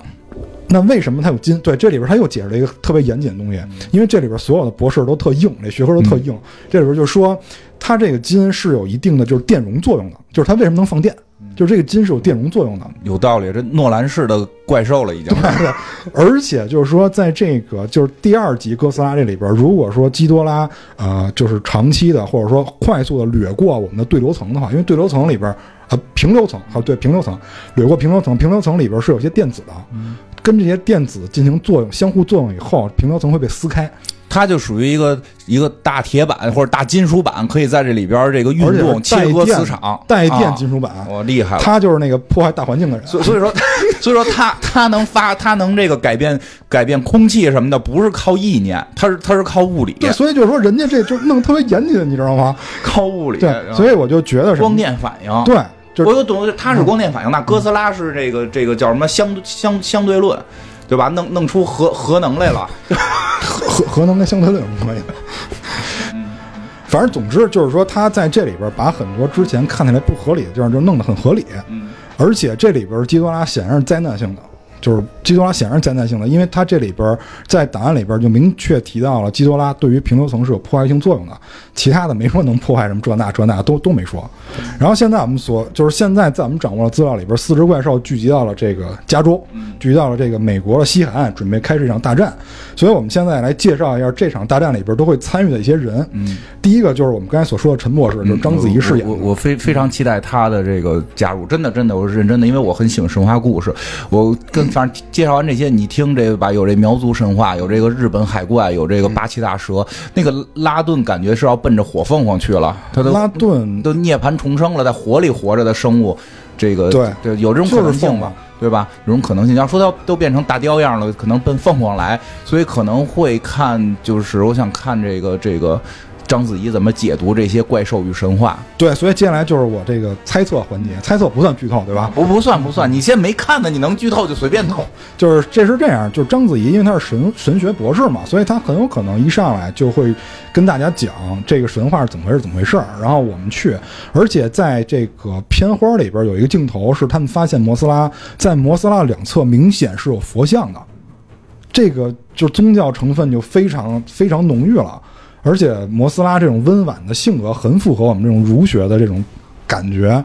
而且这里边很有可能会出现，或者是用回忆的形式出现这个陈博士的母亲，很有可能会出现陈博士的长辈，因为他的长辈给他讲了很多故事，他本身也对这些故事非常有兴趣。然后他才学了这门学科，他带领着这个就是招魂大姐和这个小十一去了去了当地去勘察，所以在这里边他的角色是非常非常浓重的。他在这里边所发现的十七个泰坦，这十七个泰坦里大部分的名字神话传说里全都有，所以很有可能陈博士在以后的这个哥斯拉的戏里边也会频繁出现。然后接下来就是接下来就是我们的这个就是理工男，理工男 Sam。就 Sam Coldman，就科尔曼，这就是这个人是，也同样，我现在所所所说的所有的博士，基本上都是三代目，就是三代目的这个叫什么君主计划的呃行动者，呃，这个 Coleman 呢，他是所有现代的君主计划仪器设备的这个制作者，他等于是一个天才少年，十四岁拿学士学位，然后电子狂人，同时那种技术宅的技术宅人设，这里边所有现代的东西都是他做的。呃，这个招魂，这个招魂大姐呢，就是我们这里边主人公招魂大姐跟小十一是主人公。招魂大姐就是两口子都在君主计划里边工作，然后呢，她的丈夫因为一些个人原因就离职了，留我们这个招魂大姐在这里边工作。她有一个特殊的异能，就跟其他人比，其他人都是科学嘛，这这大姐有个异能，就是她能跟怪兽交流。因为她的这个，因为她这个学科比较牛逼，她的学科有一个叫生物学跟行为科学呀混在一起的，而且他是这个主任的级别，等于他在这里边是非常重要的。环境学、地球生物学、行为科学、生物学，他都是他都是等于在这里边是大拿，而且在这个我们官网的背景介绍里明确的写了，他在这里边发明了一个设备，叫欧卡。欧卡直译是虎鲸的意思。这个设备的作用是能跟远古的巨兽进行交流。而君主计划成立之初的这个宗旨就是找到一种方法，如何可持续的跟巨兽共存在地球之上。那么这个就是就是就就是我们这个招魂大姐最重要的工作了。她在这里边很有可能要做一些交流的工作，就是走降临那个路子。就是走降临那个路，就告诉大家如何去交流，跟怪兽说话。哎，对对对。然后这个呃。招魂大姐老公呢，明显就是一个运动狂人，就是他以前什么打橄榄赚大的这运动健将，啊，跟妻子关系也不错，而且是就是非常支持妻子的这工作。然后接下来就是一个线索型的人物，这个线索型的人物在日版里和一四版里都有，就是秦泽博士。秦泽博士非常的牛逼，在于什么呢？他的父亲是一代目的君主计划创始人。然后他也理所应当的加入了君主计划。这哥们儿呢是这个动物学博士，然后气候学、行为学专家，也是就是反正都是巨硬的这种科学。这算致敬，因为在这个第一版的这个五五四版的哥斯拉里边，就是最后打败哥斯拉的，对对，同归于尽吧，可以说是打败哥斯拉的是这个一个叫秦泽的这么一个日本博士。对，秦泽博士，独眼龙还是个，而且为了。就是他说的说那个是什么破坏养养分嘛，然后就等于跟那怪同归于尽了。最后为了防止这个东西落于落于他人之手，所以呢，就是呃，这哥们儿是一个怎么说呢？就是工作狂性质的一个人。在一四版里边，我们也看到了这个秦策博士，而且秦策博士跟哥斯拉有非常深厚的感情，可能也是因为他父亲很多年前就跟哥斯拉打过交道，就是很有这种可能吧。然后最后就是这个小十一，这小十一。因为是在君主计划这个公司名单里是没有出现这个人的，他只是作为一个家属出现。总之就是说，他跟他跟父亲一直保持着很疏远的关系，可能长期跟母亲待着吧。而且他们的工作地就是在云南六十一号哨站。在这个就是所有的人物名单介绍完以后，然后然后我发现那个有一个向右的按钮还一直在，然后我就手贱点了一下，然后这个时候画面出现了一个东西，说你这是非君主计划操作。我也不知道什么意思，就直译就是非君主计划操作，然后最后还点开了，然后这是我后来发现这是一个隐藏菜单，就在这个隐藏菜单里边有有人对有一个非君主计划的人，这我不知道其他人发现没有，就是反正我发现这人叫约拿，这约拿是一个非君主计划的人，这约拿是一个是一什么呢？是一个叛国贼，他原来是一个陆军上校，而且他在 MI6 工作过，而且他在 MI6 表现人品非常不好，大家称呼他为叫什么间谍流氓。就是这样一个人，是个间谍。那你们同事是吧？不是我们同事，他是他是军情六处特工，而且他是英国军方的人。他之前就逃逸了，因为他犯了叛国罪逃逸了。为什么呢？是因为他经常就讨论那种，也不是讨论嘛，就是他经常你说的搞那种政治动乱，就是是这么一哥们儿，他老搞政治动乱。所以在这个就是第二集里边，你看哥斯拉肯定是打基多拉了，这没得说。那人类肯定也找一对手，很有可能就是这哥们儿，很有可能他会控制坏坏坏的这些拉坏拉。你想，奥卡是一个跟远古巨兽交流的东西，如果他得到了利用这些远古巨兽，他能干的事就非常多。对他用它来统治世界嘛，而且他非常愿意搞政治动乱，所以就明白了吧？这。这这不算剧透吧？这官方资料不算不算不算不算，所以这算那个部门内的剧，部门内透，就是公司机机密的外露了。你这属于就是泄露是吧？对对。所以所以这样的话，等于人类跟哥斯拉都有了一个旗鼓相当的对手，很有可能是怪打怪的，人打人的。基本上这就是就是君主计划的一个来源，还有君主计划的一个就是我们内部的一个体系吧。而且最有意思的，就是最有意思的就是君主计划之前发现。因为他一直在跟踪跟踪那个哥斯拉嘛，对，他发现哥斯拉有一个特别逗的行为，就是巡逻，就是哥斯拉特别爱巡逻。这这巡逻是就是什么意思？就是特别逗这个地盘意识，不是地盘意识，就是他们发现啊，就是哥斯拉呢一直在太平洋巡逻。呃，这个行为轨迹是什么样呢？就是在过去的几个月里啊，就是指的是电影上映前，就是在电影上映前的这个几个月里边，就是在这个圣地亚哥不是有一个漫展吗？他们就把这个哥斯拉的行为轨迹就剖了出来，就发到了这个网上让大家看。我以为哥斯拉去看漫展了。就是就是，首先哥斯拉是在这个挨了一颗核弹嘛，然后就回海休息了，这是他的行动源头。然后接下来呢，就是哥斯拉去了一趟南极洲，嗯，这个南极洲就是我们刚才所说的大蛇之墙，基多拉就冰封在那儿。然后然后哥斯拉看了一眼就走了，就没在那儿待太长时间，可能一看啊还在这儿冻着呢，然后就走了。不需要不需要我出手。然后就在那儿走了，走了以后，第二站就是骷髅岛。嗯，第二站就是骷髅岛，然看长大没有？对对他去等于哥斯拉之前去过骷髅岛，见过金刚，对是吧？对，因为在我们的这个，就是我们一直跟踪哥斯拉行为轨迹，他到过南极洲，就是基多拉那个冰封地，也到过骷髅岛，这两个地儿他都去过。那都到哪儿了？等于就是巡视一下哈。看看对手长大没有？就是蝙蝠侠式的默默守护我们的英雄。不是，他他是孙悟空，就是一看啊，这猩猩还不行呢，等强了再打吧。然后看那个还在那儿冻着呢，无所谓啊。对对对然后看摩斯拉还在那儿睡着呢，无所谓。但是他这里边没有显示去过云南，就是明显的是显示去过这两个地儿。嗯，可能就是看自己的对手吧。肯定不会来到，没来过中国。对，确实没有他，反正现在轨迹显示他就去过这两个地儿，嗯然后正好是那个之他去骷髅岛，正好是那个金刚上映嘛。嗯但我觉得他就是，我觉得金刚真的，你 要这么看的话，跟那些魔性生物好像不太搭。对，然后那个就是这个，呃对，说一下说一个问题，就是这个金刚，嗯、跟之前那个爬帝国大厦那个，就跟跟那个叫什么，就跟那个金刚不是一个啊，就是之前日版那个也明确表示不是一个，因为日版那个金刚还被雷劈过，然后他手上还会带电，跟那个日日版的那个金刚是跟哥斯拉打过，然后他是遇到闪电就会变强，对对对要变超级赛亚人。手上带电，然后可以跟哥斯拉对刚。而且说金刚以前他们族群也有好多，后来是因为也是辐射吧，还是因为什么呀？就是只剩他一只了。就是没有说过这个设定就是因为地地底的那个怪兽，啊，就是地底那个什么蜥蜴怪，嗯，好像就是来就猎杀他们，但是就是这个在新设定里边表达了一个点，就是基多拉只能有一只，就是其他的你像穆托，就有好多。对，有很多。然后那哥斯拉有很多，因为之前穆托在一四年被发现的时候，它产的卵是产在一个老拉的一个肚子里，所以就是穆托会以穆托的就是工作很简单，穆托就只有一个信条，就是所有泰坦都死。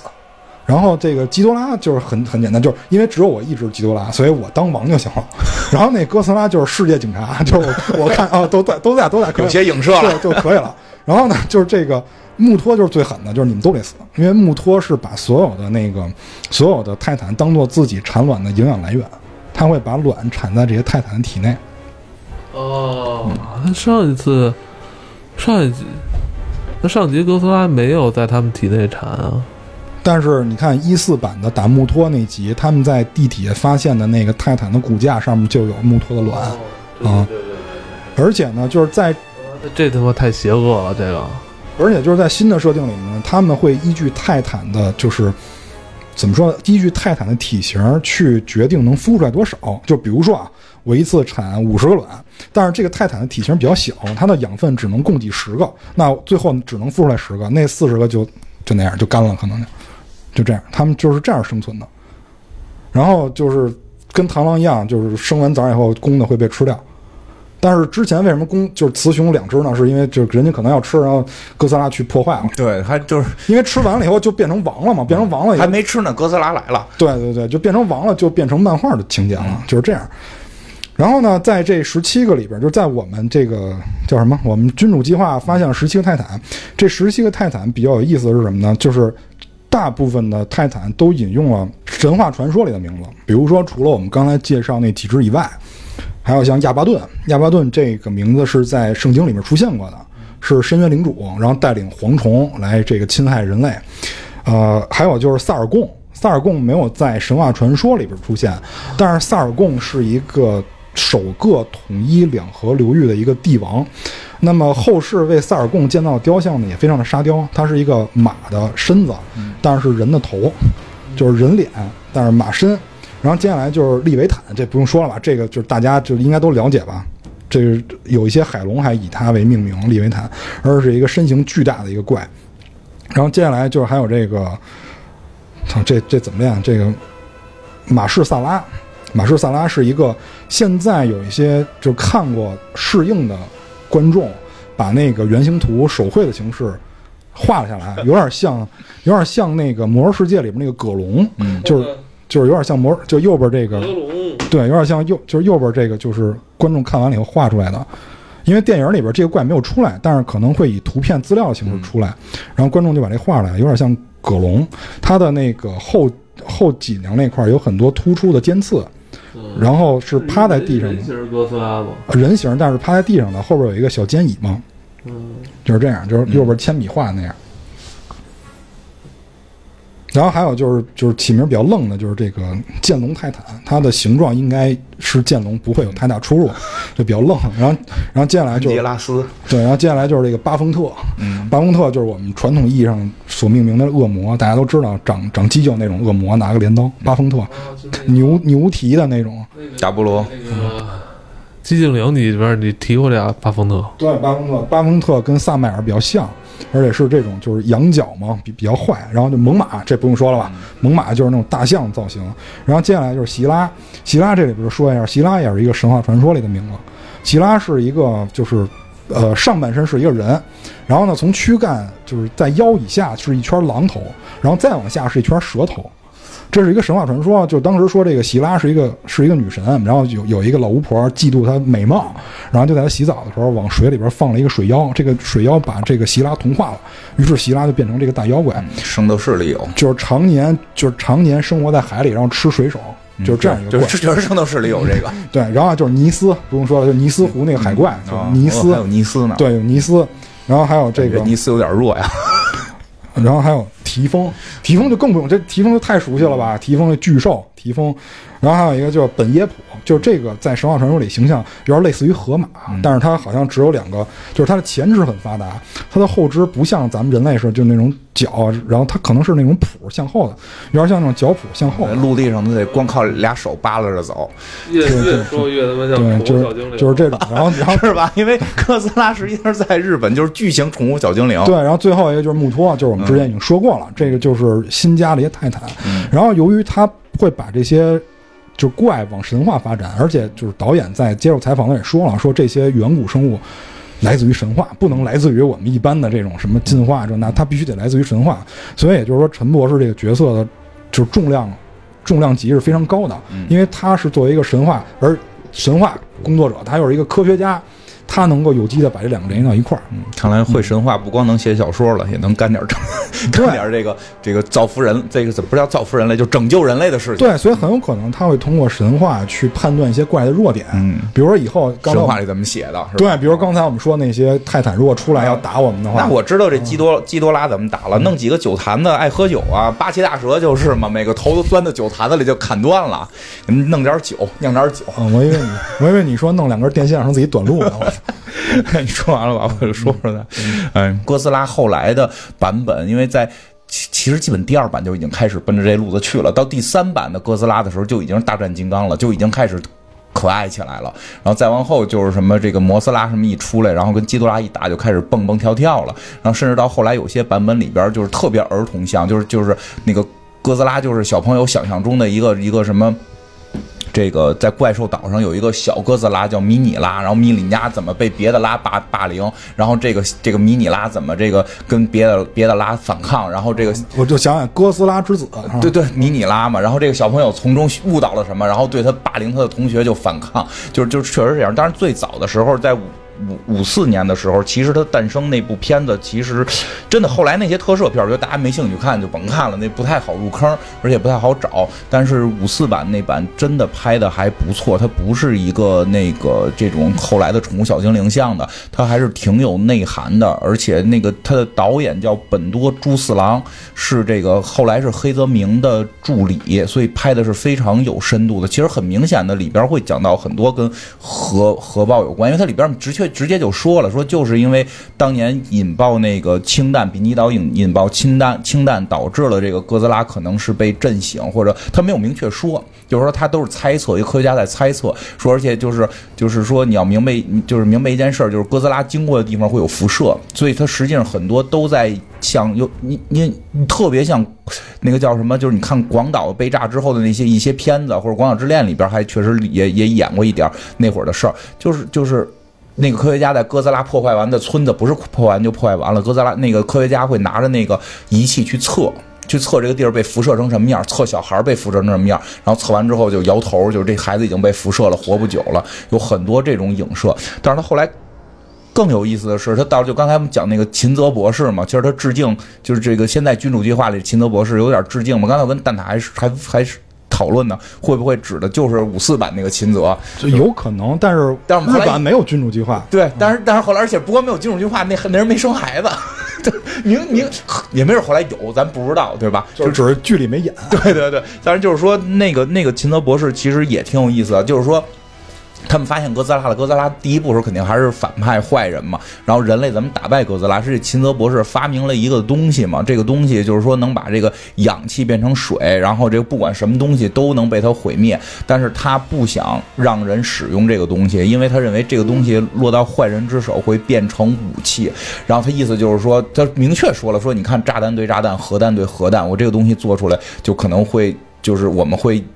又有人把这扔在我们头上，对吧？就是讽刺一下某些人。但是他对，但是后来就是后来剧里边很，其实他们是有战争反思的。然后后来说，那你看现在哥斯拉这个东西就在毁坏这个世界，其实就是在我觉得就是在暗指当年日本二二战时候日本在破坏这个世界。说那你现在有这个东西，你要不使，那可能这个世界都没有了。所以说最后他决定，那要不然就使。但是有一件事，使之前我要把所有资料都烧掉。然后他就一直在说，说即使资料烧了也没用，因为我会。我还活着，这东西是我发明的，所以他在最后的时候，他他去杀哥斯拉，他扔扔下这个武器杀哥斯拉的时候，他拉断了，他扔到他是到深海里去投的嘛，他进深海之后，他其实可以活着走的，他把自己的那个蹬他上面的绳拉断了，就是他选择死，就是他选择。制造这个武器的秘密就彻底没有了。其实他是有另外一种反，就是他认为，其实我觉得那种角度是讲，他觉得当时美国炸他，确实他们有点活该，他们太作了，他们他们他们太破坏了。但是就是说，美国，但是你把这东西放出来，你没有想到善后怎么处理。你看我们日本人，我们要造这么一玩意儿，我们就自个儿死去，对吧？你应该扔完扔完核弹炸完我们投降了，你们把所有计划人全杀了。所以 你看人两边也互相玩你知道吗？你看人日本就说：“操，你干那缺德事儿是吧？你看给我们造成多少伤害。”然后美国马上就拍一个：“我们不是为了炸你们，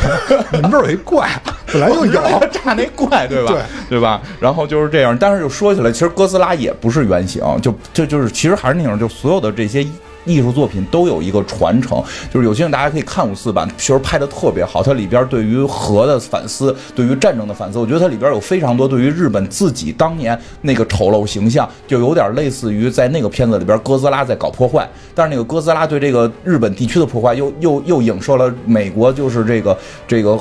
对他们进行核弹袭击之后的这个破坏，就是哥斯拉是一个混合形象，其实不只是简简单单的指美国，其实它在后边一段是也代指了日本在二战的疯狂行为。但就是说，这个形象其实是有一个科幻原型的。这个科幻原型就是在这部电影临上面前一年还是两年，有一个美国电影叫《原子怪兽》，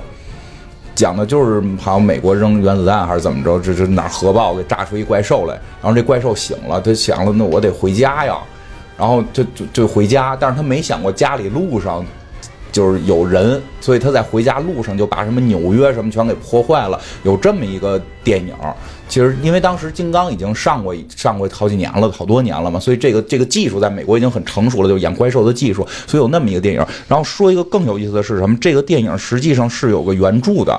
这个原著呢，就是有好多翻译，但是确实不太好找了。但是这故事网上特别流传，这故事我以前听过，但我一直不知道是原来这是哥斯拉的原型。这个故事呢叫这个浓雾号角，这作者特别厉害，这作者是华氏四五幺的作者。是这个叫这个烧书的作者，对烧书的作者叫这个雷嗯布拉德利伯雷德拉呃不不太会念，你们就是大概认老雷 老雷这个老雷就是华氏四五幺，我们都特别喜欢嘛。原来这个故事也是他写，这个故事在网上传播了很久，就我就不按那个原故事讲，因为这原作我找到了，因为原作是以对话的形式去讲的，我们就讲这个事儿。这个原来这个故事是讲的是说有一个灯塔，然后每年会有一段是浓雾。浓雾的话，它这个灯塔灯就打不出去了，所以船就会可能会撞岸，所以他们必须要让船知道这儿有灯塔，他们就会在浓雾的天儿。吹响一个号角，不是吹响电动的了，已经是电动的一个号角会响起，所以每年这个浓雾来临的时候，就会响起这个号角。在这个时候，当天夜里就会有一个巨型水怪，是一个恐龙样的怪物。按当时那个书里的描写，接近于，我觉得接近于蛇颈龙，大概是长度是三十多米，然后这么一个怪兽会从这个灯塔这块出现。然后就在这个水里会围着灯塔游，然后每年如此，直到突故事里讲的那一年，故事里讲那一年就是两个主人公，然后主人公就跟另一个主人公说他要来了，说每年你可能这会儿都放假了，但是今年你正好在，你看一眼他要来了，所以就是故事另一个人就看到了真有一个怪兽出现了，然后就问这怪兽是哪儿来的，后来他们就猜说这怪兽可能活了一百万年了，他的。他的朋友都死了，他的所有同族都死了。你听这个号角的声音像不像他的叫声？所以他或许以为这是他的同伴，所以他从海的最深最深处游上来，想跟他的同伴这个交流。但是他看到浓雾散去，并没有同伴，他就会伤心的游走。每年如此。然后故事的这一年，这只海怪，这只怪兽终于承受不了这个孤独的痛苦了，他把这个灯塔给扑倒了。就特别大个，他把这个灯塔给扑倒了。这两个人是提前跑掉了，然后第二天说又重建了灯塔，说更结实了，然后防止这个海怪的袭击。说但是从那之后，这个海怪再也没有浮上过海面。这可能就是吵他了，听着烦，听着人听着很很孤独很伤感。你说人吵着人家了，然后这个，然后反正后来就是他最后的结果是说，最后结果就是两个人聊天嘛，说说不管是人还是生物。对你爱的东西不能太过于执着，然后否则你会很伤心。其实这个故事在网上传了挺长时间了，后来我也才知道这是这个华氏四五幺作者写的。原来这个故事导致了，就是明确这个故事以这个故事为，因为美国特别注重版权。虽然他讲那故事原子原子怪兽，我觉得跟这个有距离，但是人家觉得这只要是回家找同伴的怪兽都得给他钱，可能所以这版权是买了的。所以原子怪兽是根据这个改编的，而。哥斯拉明显是借鉴了特别大量的借鉴了《原子怪兽》这个片子的这个这个一些故事，然后你就追根溯源，居然是从这儿来的。但是你是不得不说，日本把哥把这个小故事，结果发展成了哥斯拉，一直到后来的变形巨型宠物小精灵的对战，这也是他们文化的一个这个这个强大的地方啊。不过确实也是，因为你说到这块儿，我觉得对传承这块儿我特别有感触，因为据说远古老师在。就是制作出版哥斯拉的时候，有人给他提过，说你看美国那边出了一个金刚，咱们要不要也？嗯，在你看之前我们也被遭受过这个核核打击，对吧？我们是不是也能够拍一些类似这种的东西？嗯，因为金刚就是在大萧条时候产生的，对，所以他就是说，那我们做一下吧。结果最后做出了哥斯拉，然后呢，这个新版的。新版哥斯拉这个导演呢，就一直在思考一个问题，就是说哥斯拉是在水里呢，出来是在水里，然后被炸也是在水里的，然后打完战斗以后也回水里，那他到底去哪儿了？于是他就变成了世界警察，开始满满 满世界的巡游，看大家都在。嗯，对，其实真的是这样。然后那个，你还有要说的吗？没，我就再补充一个，但可能差这儿靠前，就是那个我我刚才突然想起一事儿来，就是人家那个摩斯拉，人家那个光线，人现在已经明确写了，就是贝塔射线。哦，贝是是是那个辐射的那个，对，就是那个就是伽马贝塔，对，放射线那个贝塔射线，人家很严谨的，很严谨是吧？来，嗯，我我最最后那什么吧，因为说实话，就是哥斯拉这些有些资料，我这边是一个那个咱们听众给我的，叫这个黄科。然后这个，因为之前咱们做那个金刚的时候，做金刚的时候，其实他就给给过资料了。后来我们拿那个做直播来的嘛。然后他给我写了一段话，我念一下吧，就是他他对于哥斯拉喜欢的这个感言，就是他觉得为什么后来喜欢哥斯拉这个东西，就是他说这是一个人类极尽所能探索到的能量的极限，具象化而成的生物，它不再是一个冷冰冰的毫无感情的炸弹，不再。嗯，不再是再三解释也无法理解的理论，而是有血有肉、有性格、有自我意识的生物形象。嗯，与此同时，保留了这极限力量本身的各种限制。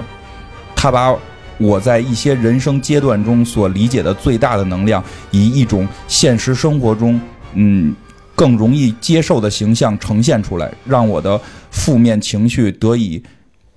既由他的行动来释放。